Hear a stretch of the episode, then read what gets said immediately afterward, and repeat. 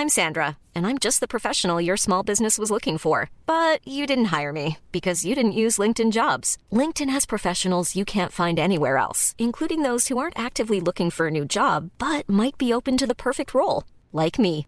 In a given month, over 70% of LinkedIn users don't visit other leading job sites. So if you're not looking on LinkedIn, you'll miss out on great candidates like Sandra. Start hiring professionals like a professional. Post your free job on linkedin.com/people today. 10 euros offerts et votre premier dépôt doublé avec le lien en description. Les amis, bienvenue. J'espère que vous allez tous très bien, très très content de vous retrouver pour cette nouvelle vidéo. Un joueur à suivre par club de Ligue 1. C'est un concept que j'ai lancé la semaine dernière avec la première ligue. Ça vous avait bien plu, on remet le couvert aujourd'hui en France. Avec peut-être d'abord un petit avertissement, un disclaimer, c'est dire que je fais cette vidéo vraiment euh, avec la plus grande humilité qui existe. Il y a 18 clubs en Ligue 1, il y en a qu'un seul, je dirais, sur lequel je me sens en maîtrise. C'est mon Noël, mon Olympique Lyonnais, évidemment. Sur tous les autres, si vous êtes fan, si vous êtes supporter, vous en savez forcément plus que moi. Il n'y a personne qui connaît mieux son club qu'un supporter. Donc, on commence tout de suite et on commence avec Metz. Alors, c'est immédiatement assez compliqué. Je vais pas vous mentir, je vois l'effectif de Metz, ça me fait un petit peu flipper. Ils ont commencé bien sûr en prenant cette gifle la première journée contre Rennes. À la rigueur, ils seront pas les seuls cette saison à prendre une gifle contre Rennes, ça arrive. Mais je trouve le mercato là dans le sens des arrivées un peu léger et je pense que c'est d'assez loin l'effectif le moins bien fourni de Ligue 1. Il y a un joueur qui m'intéresse beaucoup, évidemment, évidemment, c'est Georges Mikotadze, mais apparemment sa vente a été budgétée, ça parle de West Ham, etc. Je pense pas qu'il va rester. Un gars en revanche qui va rester, qui sera là la saison prochaine, c'est sûr, parce qu'il vient d'être recruté, c'est Simon Elisor. C'est mon choix pour Metz. Simon Elisor, un buteur qui a été pris 400 000 euros euh, du côté, alors là il jouait à Serein, mais il était prêté l'année dernière à Laval. Il a plutôt bien performé à Laval, il a marqué 8 buts sur les 12 derniers matchs de Ligue 2, 6 mois intéressants, dans une équipe qui se battait pour le maintien.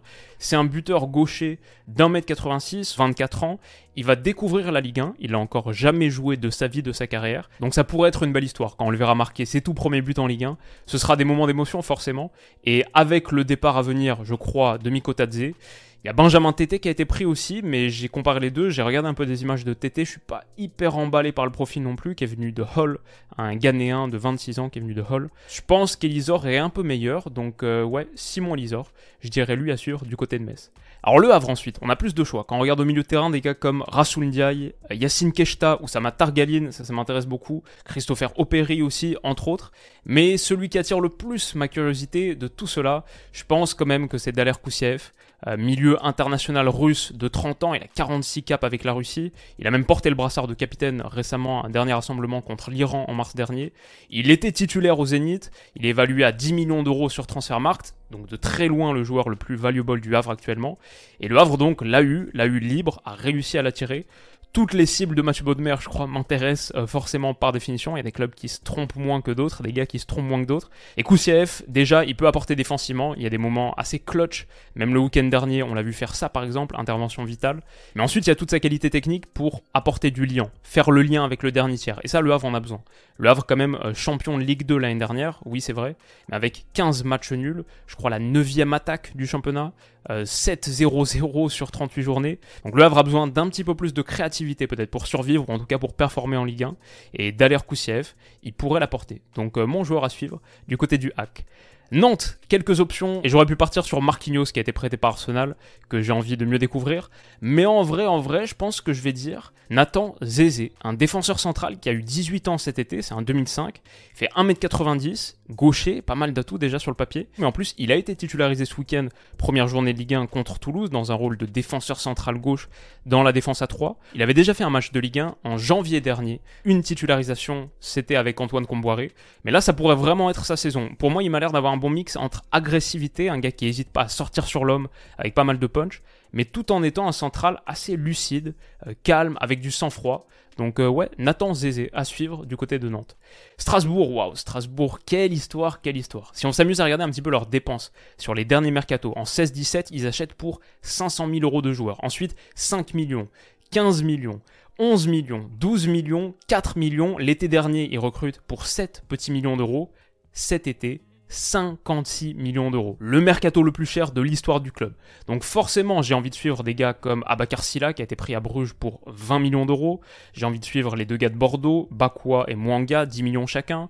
Emmanuel Emega en pointe pour 13 millions qu'on a vu un petit peu contre Lyon, contre Mont-Lyon week-end dernier. Mais le gars que j'ai retenu, c'est donc Angelo Gabriel de Chelsea, que Chelsea a acheté pour 15 millions d'euros à Santos cet été, en début de mercato, et qu'ils ont prêté tout de suite dans la foulée à Strasbourg. On l'a déjà vu un petit peu à Chelsea en pré-saison, contre Brighton, un match de pré-saison, il avait été assez intéressant, créatif, vivace. Voilà, je sais pas vous, je dis pas que ça va marcher, mais un Brésilien de 18 ans comme ça, qui arrive de Sao Paulo et qui va devoir trouver ses marques à Strasbourg en Ligue 1, comme je dis, je sais pas si ça va marcher, mais quoi qu'il arrive, ça donne envie d'être suivi, c'est clair. Et il semble y avoir un talent brut intéressant. Donc Angelo Gabriel pour ce Strasbourg New Look, euh, nouvelle dimension, nouvel avenir, ça pourrait être assez kiffant. Du côté de Brest, j'aurais pu parler de Roman Del Castillo, bien sûr, qui a planté un doublé contre Lens ce week-end dans cette position numéro 10. Mais en vrai, pour moi, c'est quand même facile. Du côté de Brest, c'est Martin Satriano, un buteur de 22 ans, uruguayen, 1m87, prêté par l'Inter ça donne beaucoup de raisons d'être suivi. Il avait déjà été prêté à Brest début 2022, donc il y a quoi? Un an, un an et demi. Il avait fait 6 mois avec 11 titularisations, 4 buts. Il a marqué un sacré but en prépa contre Cagliari d'ailleurs cet été. Et il a vraiment cette grinta ou cette garade charrois uruguayenne, l'agressivité, l'intensité, un profil qui je pense peut faire beaucoup beaucoup de bien à Brest, peut-être en combinant à Mounier ou alors un des deux qui se bat pour une place de titulaire.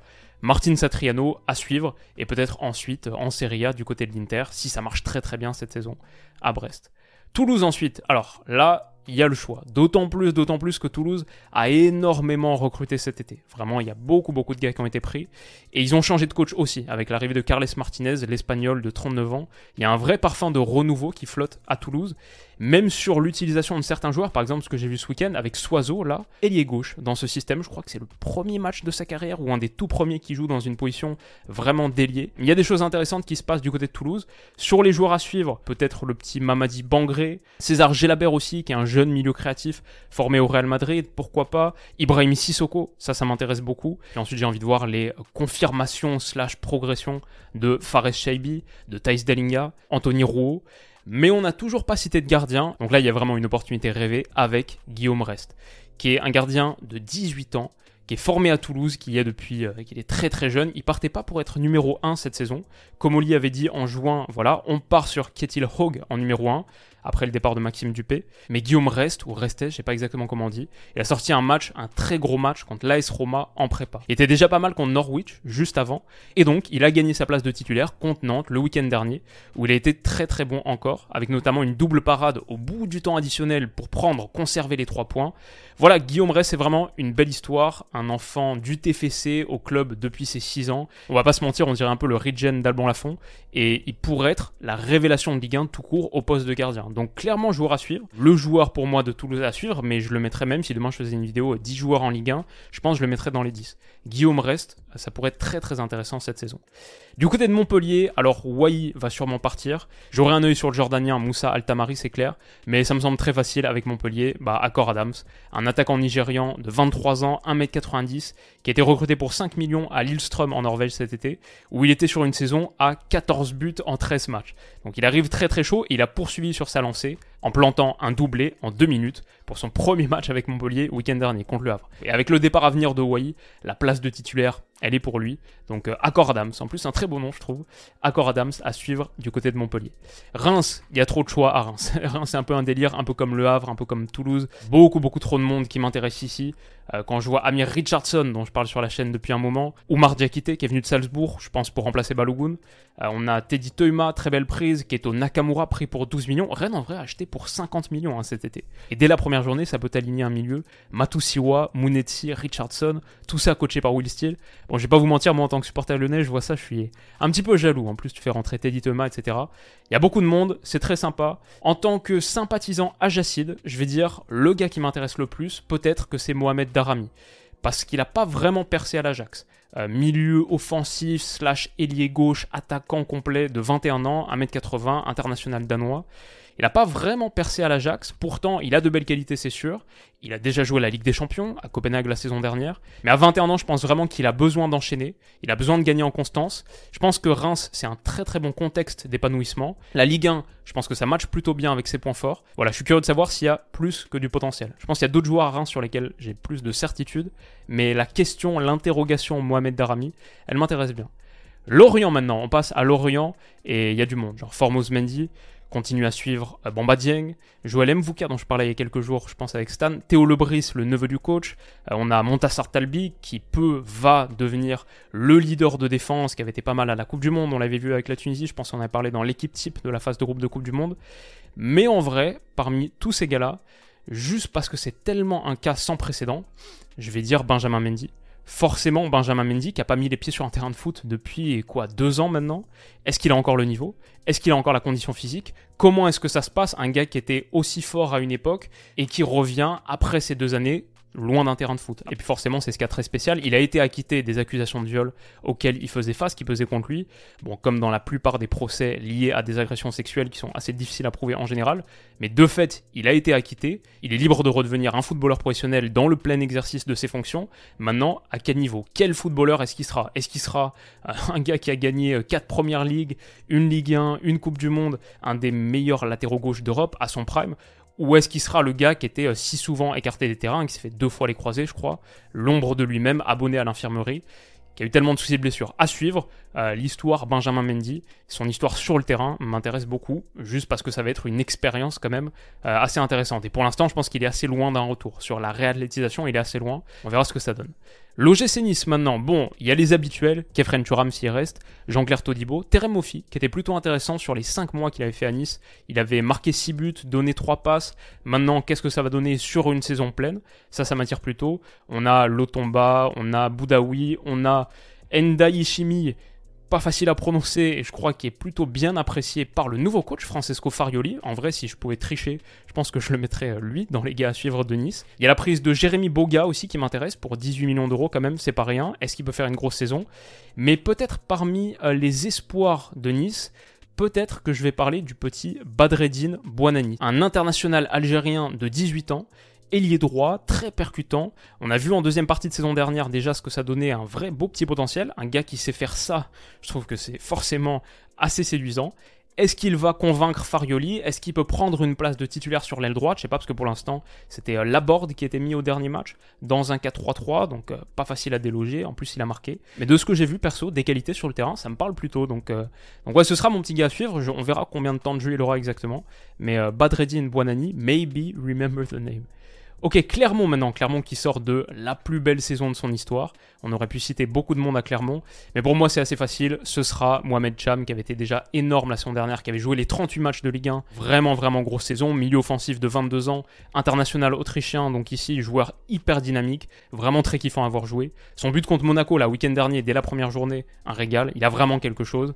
Et après une saison pleine l'année dernière, il repart encore pour un tour. Je pense qu'un très gros transfert l'attend s'il continue à progresser, s'il continue à se développer et montrer de belles choses. Je pense clairement on a vraiment besoin. C'est bien qu'ils partent pas tout de suite parce que niveau créativité, allumer des mèches, des étincelles dans le dernier tiers, clairement manque un petit peu de joueurs de qualité. Mohamed Cham, heureusement qu'il est là, il porte pas le numéro 10 pour rien et euh, ces étincelles vont faire du bien. L'OL ensuite, mon Olympique Lyonnais, qu'est-ce que j'en pense? Alors, si j'avais dû faire la saison dernière cette vidéo, j'aurais parlé bien sûr de mon petit bonhomme Bradley Barcola. En vrai, attention à ce bonhomme cette saison. En 2022, je vais dire attention à ce bonhomme la saison prochaine. Ce serait aussi lui que je mettrais, mais malheureusement, euh, un truc qui me déprime un petit peu. Voilà, on voit ici la rumeur à Chelsea, il y avait le PSG aussi. Quand je vois que Loukeba est parti, j'ai un petit peu peur, un petit peu peur que Barcola s'en aille, ce qui serait la déprime totale. Mais du coup, je vais pas prendre de risques et je vais pas partir sur lui. Quand je regarde les recrues, euh, j'ai une curiosité sur tout le monde. Genre euh, Maitland Niles, waouh. Chaita Tsar, waouh. Clinton Mata, ok. Skelly Alvero, Jake O'Brien, je suis assez curieux sur les deux. Je suis pas très confiant, je suis confiant sur aucun des cinq, mais j'ai une curiosité, quoi. Je sais pas si je pourrais en mettre un dans mes joueurs à suivre, pourtant. Mohamed El Arouche, peut-être mais je pense pas qu'il soit le profil Laurent Blanc, c'est ça qui m'inquiète. Après, peut-être que Laurent Blanc va virer bientôt, ce qui serait pas forcément pour me déplaire. Donc le gars que je vais retenir, ce sera Sel Koumbedi. On l'a pris au Havre l'été dernier, mine de rien, il a pas mal joué la saison dernière. Il a fait quelques bons matchs, c'est déjà en partie révélé. Mais je pense que c'est notre très jeune, en vrai à 18 ans, c'est le joueur le plus jeune de l'effectif pro. Je pense qu'il marche bien en Ligue 1, marche bien l'OL, et en plus il y a une belle opportunité pour lui parce que Clinton Mata, dès le premier match, s'est blessé au bout de 20 minutes, et il va pas revenir avant euh, plusieurs semaines, je dirais mi-septembre, un truc comme ça. Donc il y a plusieurs semaines de compétition où il sera certainement titulaire, Koumbedi, de quoi peut-être euh, prendre le poste et ne plus le lâcher. Koumbedi continue à le suivre.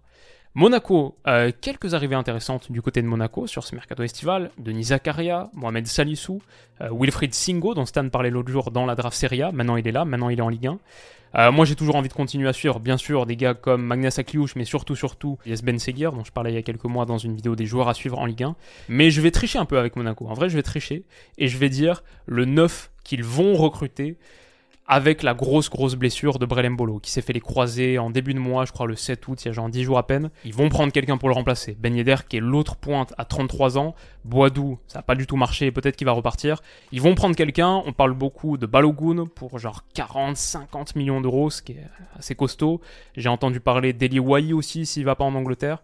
Donc euh, voilà, Monaco se positionne sur des gars et ça va coûter cher, je pense qu'ils vont prendre un buteur et que ça va tourner autour de 30 40 peut-être 50 millions. Donc euh, forcément c'est lui qui va m'intéresser. On ne connaît pas encore son identité, mais c'est lui qui m'intéressera du côté de l'ASM. Lille, il y a beaucoup beaucoup de monde. C'est pour moi une des équipes à suivre cette saison. Il y a le petit Lenny Euro, un 2005, un central de 17 ans, qui va peut-être avoir des minutes. Samuel Umtiti en vrai, euh, l'autre trajectoire, mais le retour d'Umtiti en Ligue 1, bon moi ça me parle pas mal. Carlos Baleba s'y reste, même si j'ai la sensation qu'il est assez proche de Brighton aux dernières nouvelles. Bah tiens d'ailleurs, Transfermarkt en parle juste ici. Lui il sera à suivre même du côté de Brighton potentiellement. Il y a l'Islandais Akon Arnar Alson dont on parlait l'autre jour, et je pense en vrai c'est celui-là que j'aurais mis.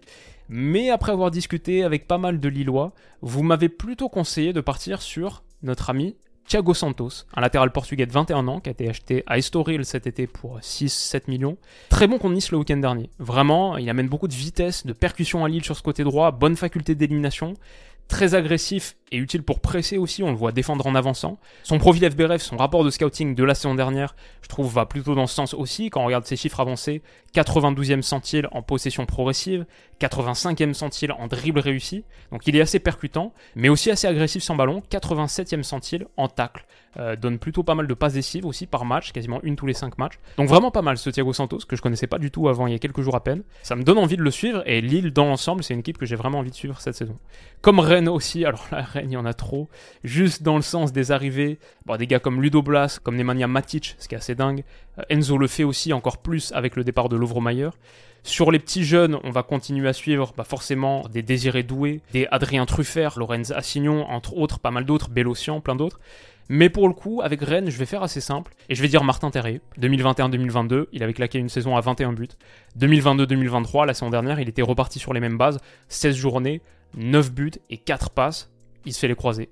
Il va pas revenir tout de suite, mais quand il reviendra, septembre, peut-être tout début octobre, bah ça va être une des histoires de la saison. Comment est-ce qu'il revient des croisés? Est-ce qu'il peut retrouver son niveau? Est-ce qu'il peut même poursuivre sa progression qu'on voyait sur le terrain? Hyper hyper intéressant, il peut revenir et être le MVP de Rennes, et un Rennes que je vois faire une belle saison. Donc, euh, donc ouais, Martin Terrier, ça me semble assez clair. Et du côté de Marseille, alors, il y a beaucoup beaucoup de gars qui sont arrivés, on a déjà parlé avec l'élimination contre le Pana, on a fait quelques vidéos consacrées à Marseille. NDI, bien sûr, la belle histoire, mais simplement sa qualité technique qu'on a vu contre le Pana, la première mi-temps, contre le Pana, match retour, euh, il y avait des moments assez dingues. Renan Lodi qui m'a beaucoup beaucoup plu pendant 120 minutes, hein, j'ai trouvé exceptionnel. Klaus aussi, les deux ont fait un très bon match.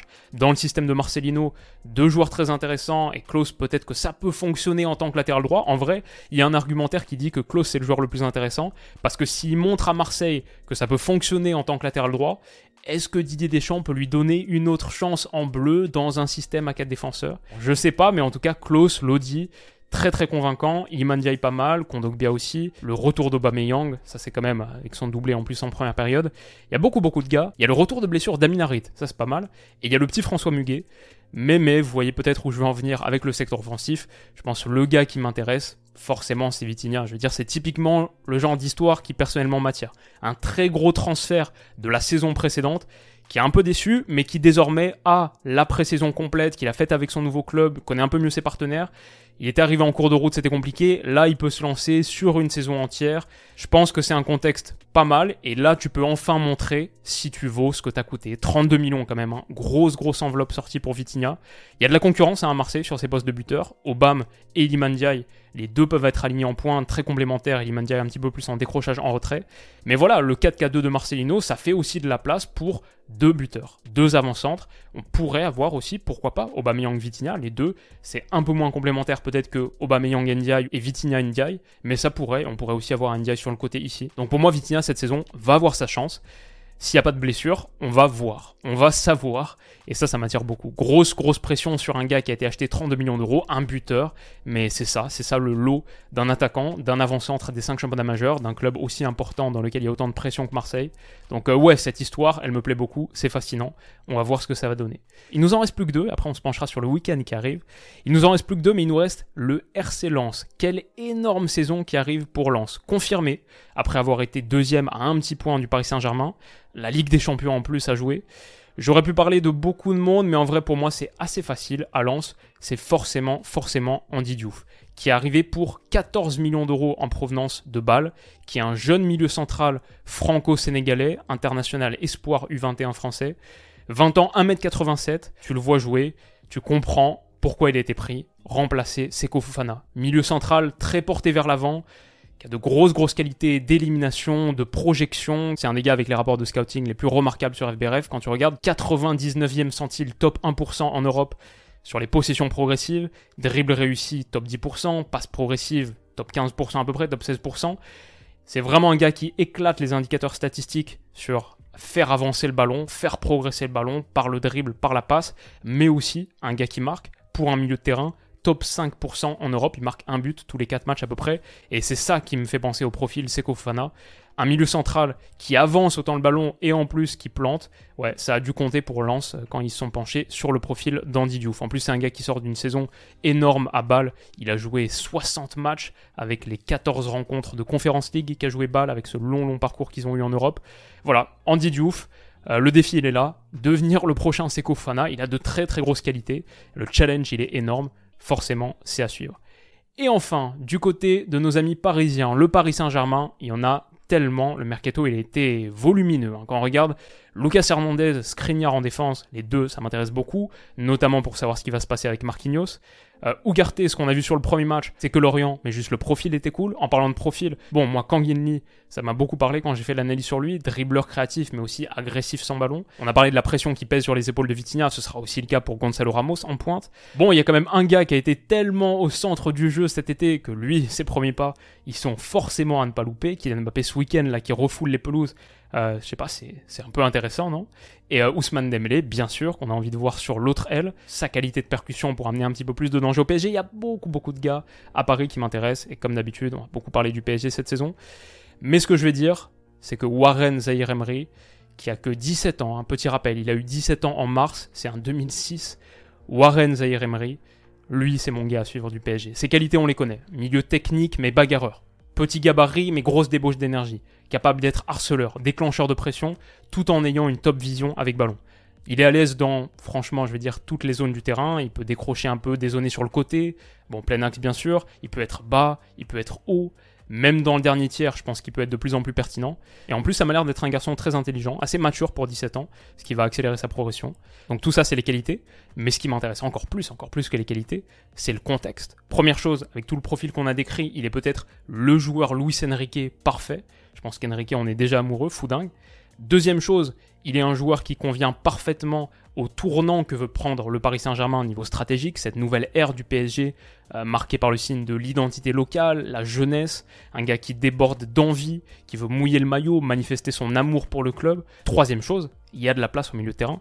Qui a convaincu au milieu la saison dernière? Il y a de la place au milieu et Luis Enrique joue à trois milieux. Si Zahir Emery se blesse pas, pour moi il fait facile facilement 30 titularisations cette année. Et il y aura des matchs ratés. Il y aura des erreurs, normal, on le rappelle, 17 ans. Mais c'est bien de pouvoir faire ces erreurs-là vite, d'apprendre vite, le plus vite possible. Mettre très vite des milliers de minutes dans son corps, dans son cerveau. Il va tellement jouer cette saison et il va tellement, tellement progresser. Donc pour moi, il n'y a jamais de garantie en foot, bien sûr. Mais je pense vraiment que le contexte est idéal. Et perso, je trouve qu'il a les qualités. Donc contexte plus qualité, c'est à lui de jouer. À lui de prendre les clés du milieu de terrain. Pour moi, il est le gars à suivre du côté du Paris Saint-Germain. Je finis rapidement avec une séquence prono, mais prono du week-end, très très gros week-end de foot qui arrive. Et c'est une séquence qui est sponsorisée par Winamax, que je remercie, comme vous le savez, avec le lien en description. Si vous cliquez sur le lien en description, vous avez accès à l'offre spéciale de bienvenue double votre premier dépôt en pari gratuit et qui vous offre en plus, grâce à ce lien, 10 euros en cash. Vous cliquez sur le lien, vous faites un premier dépôt, le minimum c'est 15 euros, le max c'est 100 euros pour être doublé, mais si vous mettez 15 par exemple, ça devient 30 plus 10 encore, votre premier dépôt de 15 est devenu un capital de 40 euros pour parier. L'utilisation de ce lien en description, en plus de débloquer le bonus de bienvenue, il me rémunère à chaque utilisation. C'est un lien affilié, tout ce qui est plus classique, mais ça m'aide beaucoup, ça aide beaucoup la chaîne. Donc n'hésitez pas à le faire si vous voulez me soutenir et que vous avez prévu de parier sur Winamax, de vous créer un compte sur Winamax pour ce week-end, pour la saison qui arrive. Cela dit, c'est réservé aux majeurs, strictement, strictement réservé aux majeurs. Si vous êtes moins de 18, c'est pas pour vous, les paris sportifs, c'est pas pour vous. Et faites attention en général quand vous pariez, plutôt des petites sommes, comme vous le savez. La plupart du temps, sur ces paris sportifs, on perd. Et ça risque d'être aussi le cas ce week-end, mais en tout cas, des matchs très très intéressants. En Bundesliga, retour de la Bundes, Leverkusen-Leipzig, c'est samedi à 15h30. Et là, je vois bien le petit succès de Leipzig, même si Leverkusen c'est costaud. Leipzig qui vient de gifler le Bayern 3-0 chez eux, hein, à l'Allianz Arena. 2,80, ça m'attire beaucoup pour un Leipzig que je vois très très compétitif cette saison. Donc comme 60% des gens, je pars sur Leipzig. Première ligue, derrière il y a des matchs qui m'intéressent. On a Tottenham United à 18h30 et City Newcastle deux très très gros matchs. Bon, si je devais parier, je dirais euh, nul et nul sur les deux. Je pense que Newcastle peut tenir la dragée Ota City. Newcastle qui a giflé Aston Villa 5-1. Mais c'est quand même des matchs, euh, j'ai juste envie de regarder, pas, pas envie de miser là-dessus. Être un petit peu plus tranquille. En revanche, je pense que Chelsea a 2. Chelsea que j'ai trouvé très bon contre Liverpool. Euh, West Ham que je trouve pas fou du tout. Chelsea a 2 à West Ham. C'est parce qu'ils sont à l'extérieur qu'ils ont plutôt une bonne cote, c'est pas mal. Et on a Arsenal à Crystal Palace. Arsenal, je les vois aussi emporter ce match, 1,58. Donc euh, ça me semble deux trucs plutôt intéressants. Enfin, dimanche midi, on a la finale de Coupe du Monde féminine. Et mon prono depuis le début, depuis le début de la compétition, c'est l'Angleterre remporte la Coupe du Monde. Désormais, ils y sont. Ils sont en finale. L'Espagne, ça va être costaud. Mais l'Angleterre est considérée comme pas favorite. Pourtant, moi, je vois l'Angleterre à 2,95. Donc euh, voilà, c'est mes 4 pronos pour ce week-end. Si on fait un combiné, c'est très risqué les combinés, ça passe quasiment jamais. Mais euh, pour euh, la beauté du geste, Chelsea, Arsenal, Leipzig et l'Angleterre, on est sur 25, 26 à peu près. Voilà, moi je parle de tout ça. Les paris sportifs, Winamax, c'est un très bon sponsor pour la chaîne. Ça m'aide beaucoup, mais il n'y a pas du tout besoin de parier pour kiffer et pour passer un très très bon week-end de foot parce qu'on a de super matchs, parce que la saison reprend. quel régal.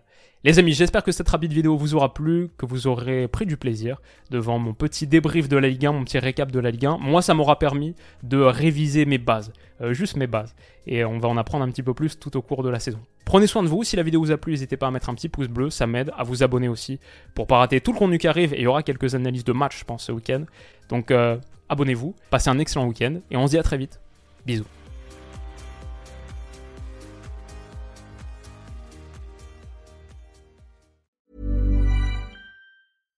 When you make decisions for your company, you look for the no-brainers. And if you have a lot of mailing to do, stamps.com is the ultimate no-brainer. It streamlines your processes to make your business more efficient, which makes you less busy. Mail checks, invoices, legal documents, and everything you need to keep your business running with stamps.com.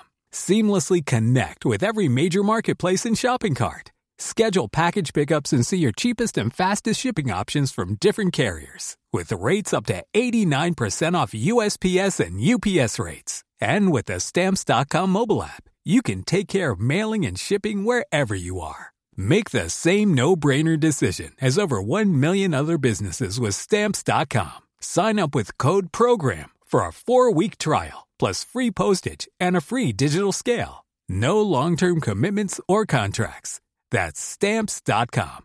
Code program.